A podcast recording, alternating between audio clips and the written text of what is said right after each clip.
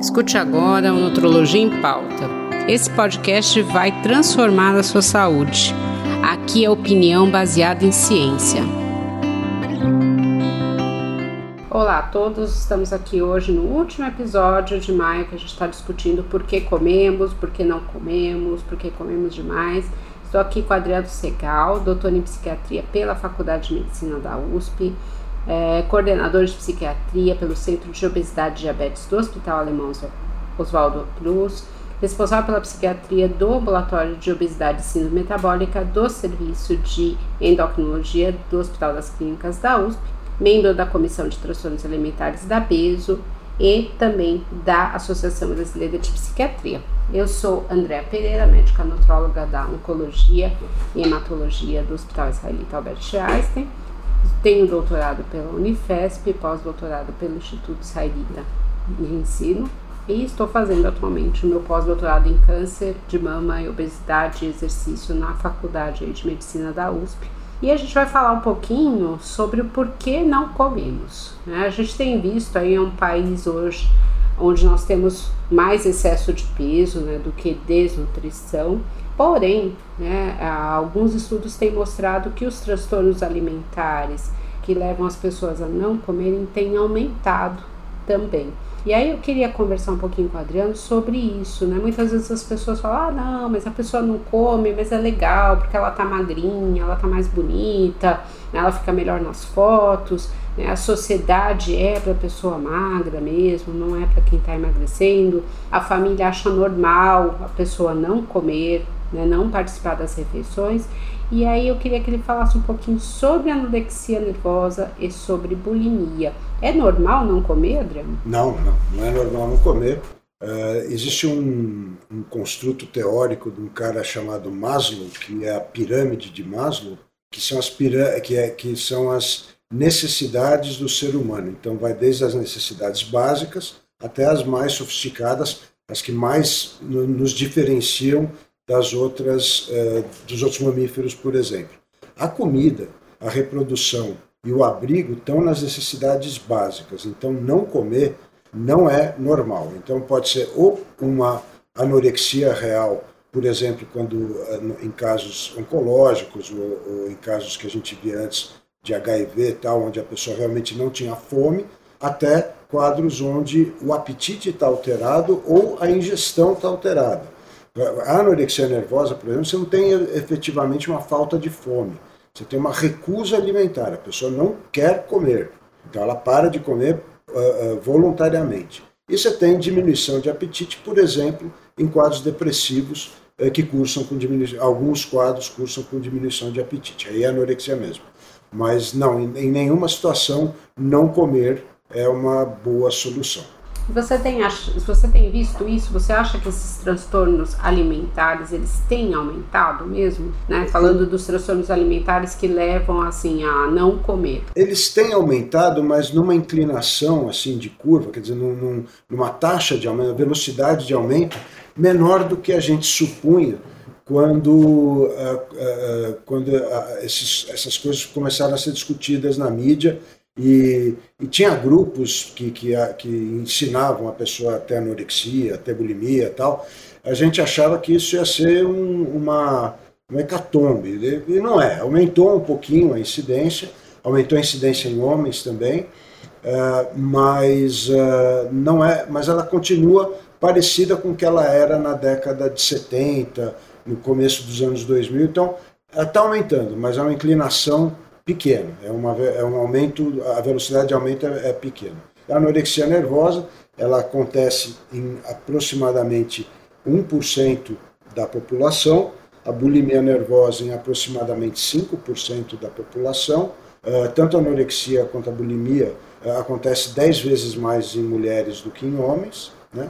e o transtorno da compulsão alimentar, que é o transtorno alimentar mais uh, frequente, acontece em até 4% 4 a 5% da, da população. Né? Mas, mas são proporções ainda muito parecidas com o que a gente tinha eh, quando a gente começou a estudar esse assunto nos idos de 1992. Eu acho que talvez agora tenha um pouco mais de visibilidade até por conta das mídias, né? Então, basicamente, anorexia nervosa, a pessoa se recusa a comer, né? ela tem uma distorção aí de imagem que ela acha, por mais emagrecida que ela esteja, ela acha que está com peso aumentado, né? Ela se olha e se vê né, maior do que ela é. É, a bulimia, geralmente a pessoa provoca o vômito, ela come, né? E ela acaba provocando o vômito depois para tentar não absorver isso, e são várias vezes na semana que isso acontece, e às vezes a gente tem associação, né, da anorexia também, né, fazer essa forma que a gente chama de purgativa, é, né, na verdade não é o, na verdade não é uma associação, né, a, o, a bulimia nervosa, para você diagnosticar a bulimia nervosa, você tem que excluir a anorexia nervosa. Como é que se exclui a anorexia nervosa? Pelo peso. Anorexia nervosa, normalmente a pessoa está com menos do que 85% do peso mínimo esperado para a idade, para a altura e para o sexo. É, e, e, na bulimia nervosa, habitualmente o peso é normal ou um pouco acima, um pouco abaixo do normal, mas bem pouquinho. Mas, mas como você falou, os episódios de, de compulsão alimentar podem estar presentes tanto na anorexia quanto na bulimia nervosa, né? E na anorexia você tem uh, a forma purgativa, que além dos episódios de compulsão alimentar, ela, ela pode provocar vômito e tal, e a forma restritiva, onde não tem episódios de compulsão alimentar, mas a pessoa simplesmente para de comer e ou pratica exercícios excessivos uh, durante a semana. Na bulimia nervosa, sempre vai ter o episódio de compulsão alimentar, mas você pode ou não ter os episódios de purgação. ela pode fazer jejuns é, muito prolongados entre os episódios de compulsão alimentar para não ganhar peso, ou pode provocar vômitos, alaxante, enfim, todos os, os, métodos de purgação que, que a pessoa pode usar. Né? E a distorção de imagem corporal é um fenômeno muito interessante, presente na anorexia nervosa, onde a pessoa não só se enxerga maior, mas ela se sente maior. A pessoa fala assim: não, eu estou sentada aqui na cadeira, a minha coxa está derretendo para fora da cadeira. E você está conversando com uma pessoa de 1,70m com 35 quilos. Quer dizer, nada disso está acontecendo. Ela se sente maior, ela, ela, ela se, olha de, se olha de uma maneira fragmentária e não integra a, a imagem corporal. É muito. E é, você acho que assim, dos grandes deve... obesos também, viu? Só que ao contrário, muitos dos grandes obesos eles se enxergam menos obesos do que eles estão. Então é uma coisa interessante. Provavelmente essa distorção está associada a muita variação do peso corporal. Então, uh, se você faz muita dieta e varia muito o teu peso corporal de uma maneira muito abrupta, muito intensa, demora para o teu cérebro registrar a tua imagem corporal. Às vezes demora alguns anos. Então, você ficar variando muito de peso pode fazer com que você congele a tua imagem corporal numa situação onde ela não existe mais. É isso para quem está nos ouvindo, né? Geralmente a gente considera o IMC normal acima de 18,5, né? Lembrando que o IMC eu pego meu peso, divido pela minha altura ao quadrado. É, eu tenho uma paciente no consultório que ela estava com IMC de 13, né? e esse IMC era uma paciente com anorexia, né? E ela falava assim para mim: Nossa, mas se eu engordar, eu vou perder o meu shape, porque eu quero ser modelo. É, então, assim, por mais que você mostre que ela não está com uma forma adequada nem para ser modelo, né? Porque ela estava extremamente emagrecida, ela não consegue ver dessa forma. E a gente tem outros transtornos também, né? Eu queria que você falasse um pouquinho de vigorexia, né? Você falou um pouco de fazer muito exercício e de um transtorno novo aí que a gente tem que é a ortorexia, né? Que muitas vezes as pessoas acham que a ortorexia não é um transtorno. Eu queria que você falasse tanto da vigorexia quanto da ortorexia. A vigorexia, eh, também chamada de síndrome de Adonis, na verdade não é um transtorno alimentar. Ela faz parte de um quadro que chama transtorno dismórfico corporal, em que, algum, e que é caracterizada pela uh, uh, aquisição.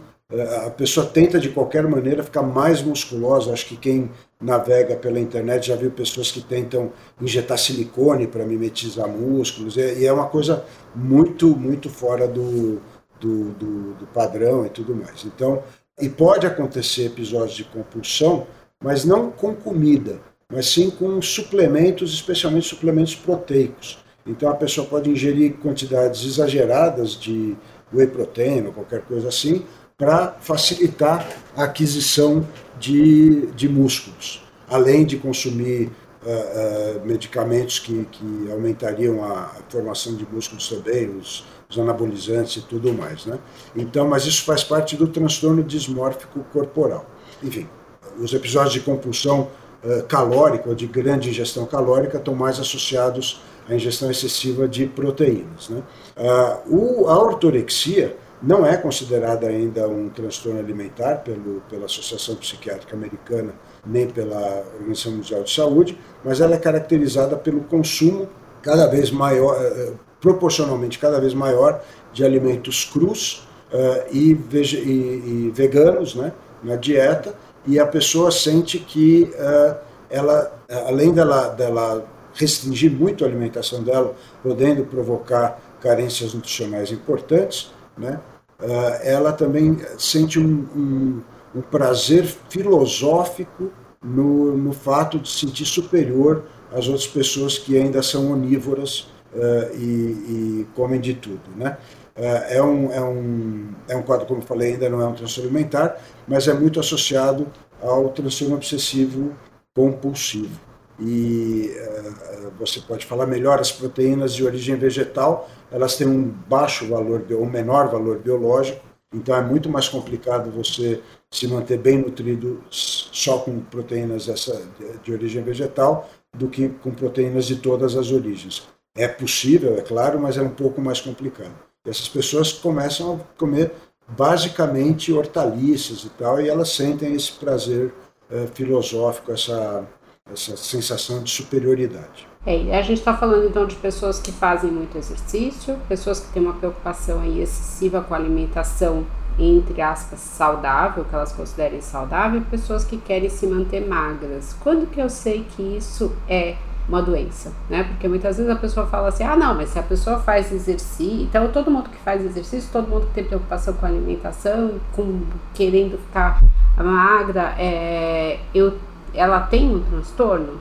né? A gente fala muito do isolamento social, né? Da pessoa não, por exemplo, da ortodexia, a pessoa começa a não querer mais é, ir em nenhuma festa, ou se ela vai, ela leva a própria alimentação, ela tem medo de é, comer algo não saudável, né? Do exercício, você fazer exercício demais, porque a gente não está falando que fazer exercício ter uma preocupação com a alimentação não é saudável, e também querer manter um peso. Quando que eu sei que isso está é, demais, que tem realmente que procurar um profissional? A resposta está na sua pergunta.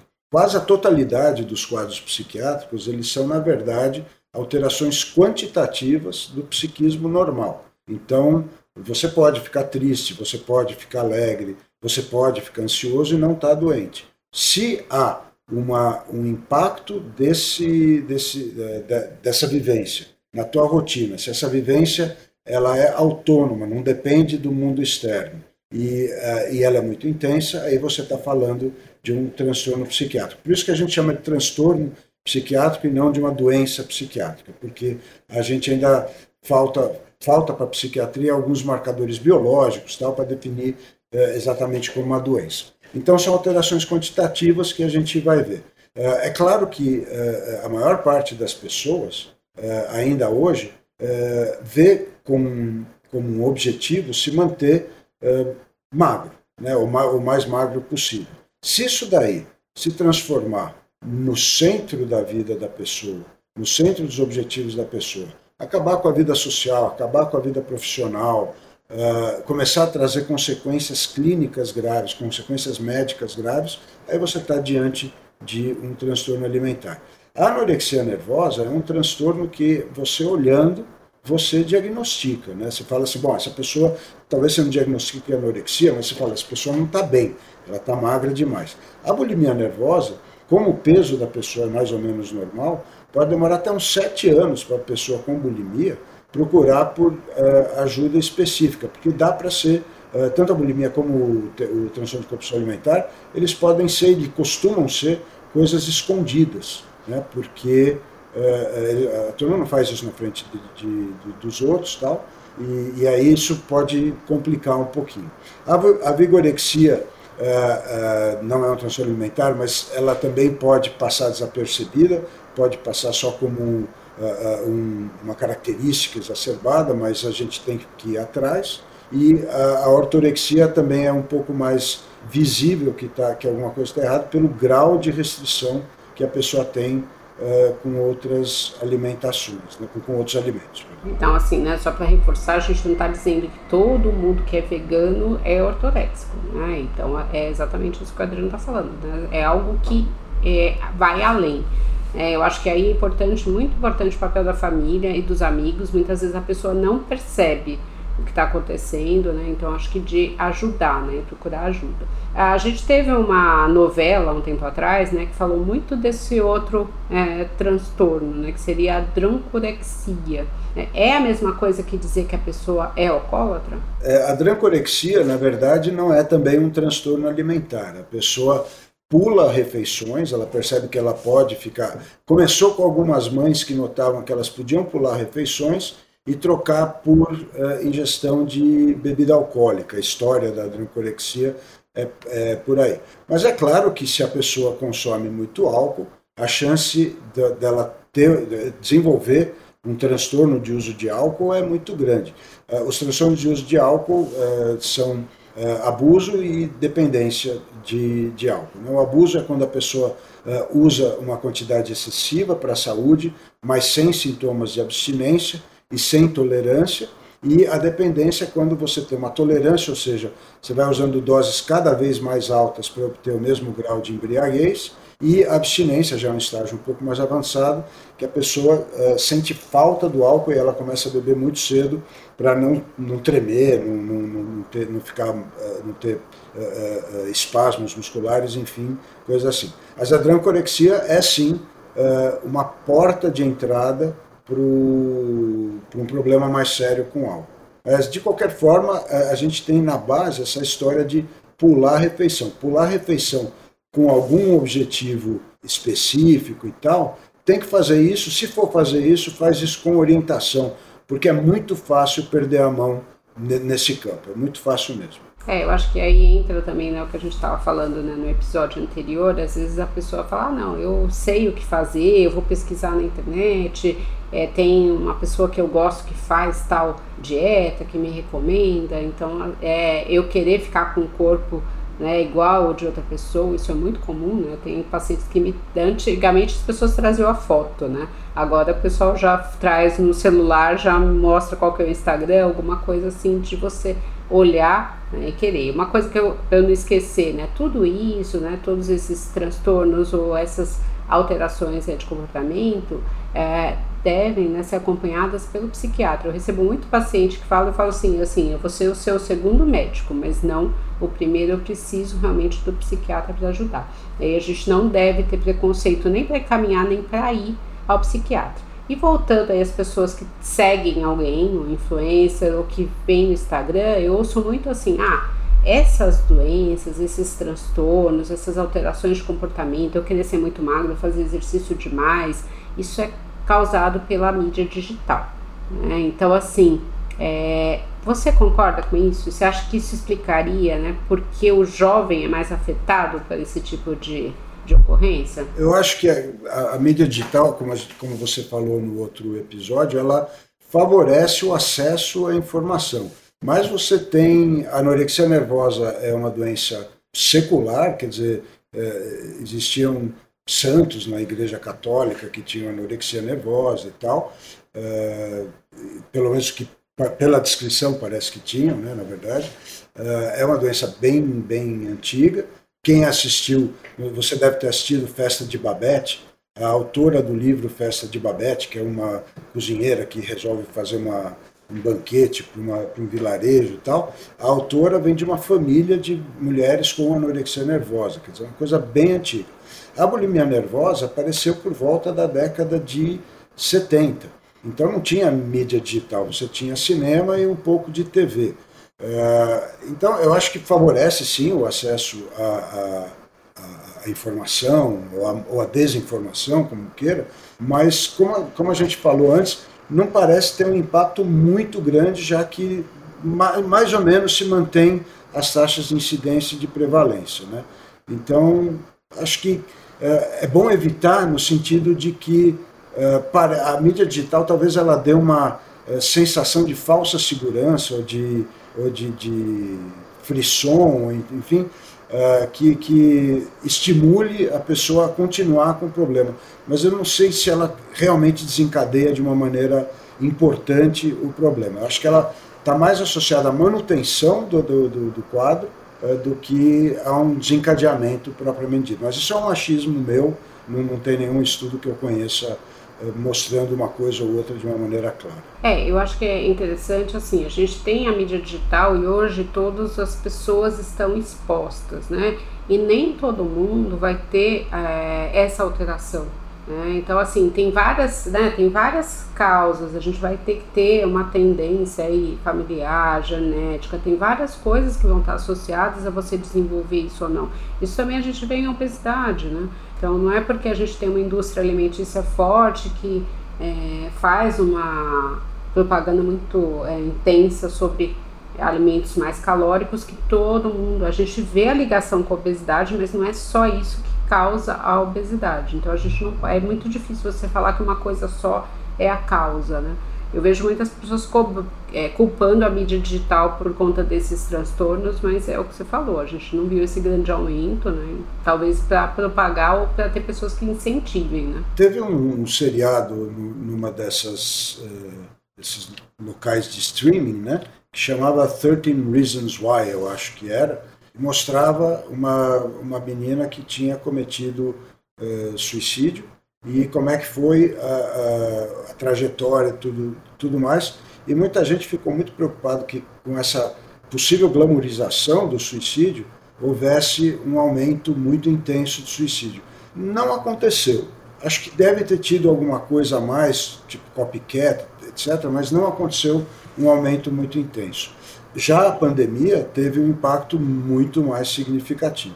Muito menos pela interação social, mas muito mais pela desinteração social. Quer dizer, as pessoas efetivamente faziam aqueles jantares que você falou no, na outra, na, no outro episódio, mas é, é um simulacro, né? não é a mesma coisa. Você não, você não cumprimenta mais as pessoas com um aperto de mão, com um beijinho, você fica com um soquinho, é um treco esquisito. Pra, especialmente para a gente, né, que é mais corporal aqui no Brasil. Então, é... é... isso que eu ia falar, né? Porque eu tenho uns conhecidos que moram fora do Brasil, onde as pessoas não se tocam tanto, mas apesar disso, a gente parece que em todos os países a gente teve um aumento do, de índices de suicídio, né? Mas a, pra gente é mais difícil essa falta de toque, acho que pro latino de modo geral. Até eles falam que quando eles estão muito carentes, assim, de de abraços tal, eles marcam um churrasco com os brasileiros, né? E aí não dava nem para fazer isso né, nesse período de pandemia. Então, acho que realmente foi muito desastroso. E aí eu queria te perguntar, né, a gente do meio médico sabe é, sobre isso, né? É, esses transtornos, né, eles são perigosos ou eu posso postergar e deixar para tratar mais para frente ou de repente deixar fazer uma vista grossa? Não, não, eles são muito perigosos. A, a taxa de mortalidade da anorexia, em alguns estudos, chega a 20%. Eh, por várias causas, suicídio, desnutrição, enfim. A, a, a, taxa de mortalidade da bulimia nervosa é menor, é de 5%, mas a morbidade é maior, quer dizer, a pessoa fica vomitando. Imagina uma pessoa que fica vomitando durante décadas. Uh, e o TCA está associado uh, uh, à obesidade, quer dizer, o, 75% das pessoas que têm o transtorno da compulsão alimentar têm algum excesso de peso clinicamente significativo e a presença de TCA é proporcional ao grau de obesidade. Quanto maior a obesidade, maior a prevalência do TCA. Então, são quadros é, muito dramáticos em termos de impacto para a saúde. É, é, que, como a incidência deles, é, a, como a prevalência deles não é gigantesca, é, o impacto parece pequeno, mas para o indivíduo, para a pessoa que tem o quadro, o impacto é gigantesco. Né? Então, sim, tem que tratar. Eu acho que fica aí, né? Fica a mensagem de que em qualquer desconfiança, procure né, ajuda e veja se você tem. Às vezes você não tem, é, não tem nada anormal, mas eu acho que na dúvida é melhor procurar. É, e uma última pergunta, Adriana, é, a gente sabe que isso é muito mais comum nas pessoas mais jovens, mas eu tenho visto pessoas mais velhas vindo também com alguns desses sintomas. Você acha que isso aumentou nas pessoas é, mais velhas ou não? Eu, eu, uh, eu nunca vi um, um, um, quadro de anorexia ou bulimia com início uh, na idade adulta mais tardia.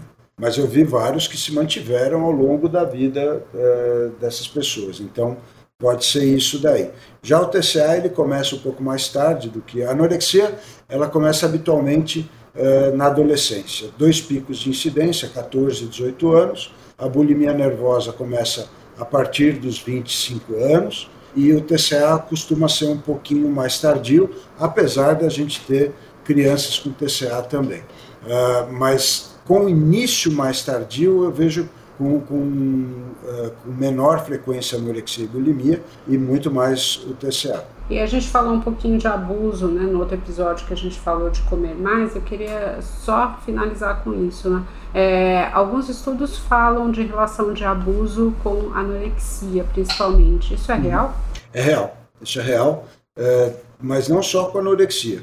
Com anorexia é bem frequente, com bulimia também é frequente, e com obesidade grau 3 também é muito frequente. Né? A obesidade grau 3 não é um transtorno alimentar, nem um quadro psiquiátrico, mas você tem esse evento uh, de grande impacto psicológico e biológico na, na, na, na, criança.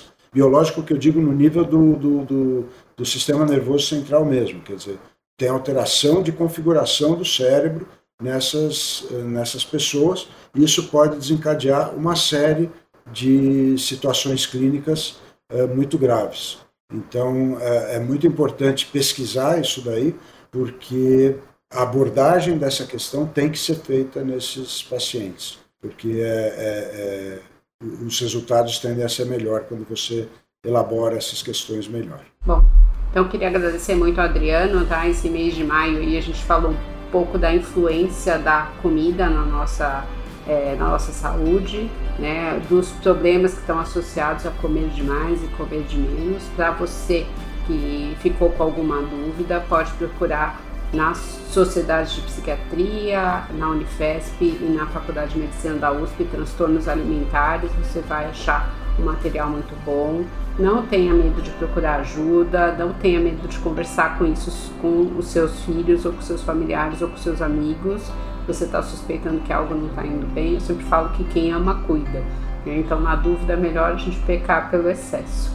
Tá bom? E se né, tiver alguma dúvida, procure também as mídias digitais do psiquiatra Adriano Segal e meu site www.doutorandreamitologia.com.br. Será um prazer responder as dúvidas e caso você tenha perdido os outros episódios, eles estão todos gravadinhos aí, vale a pena escutar. Obrigada!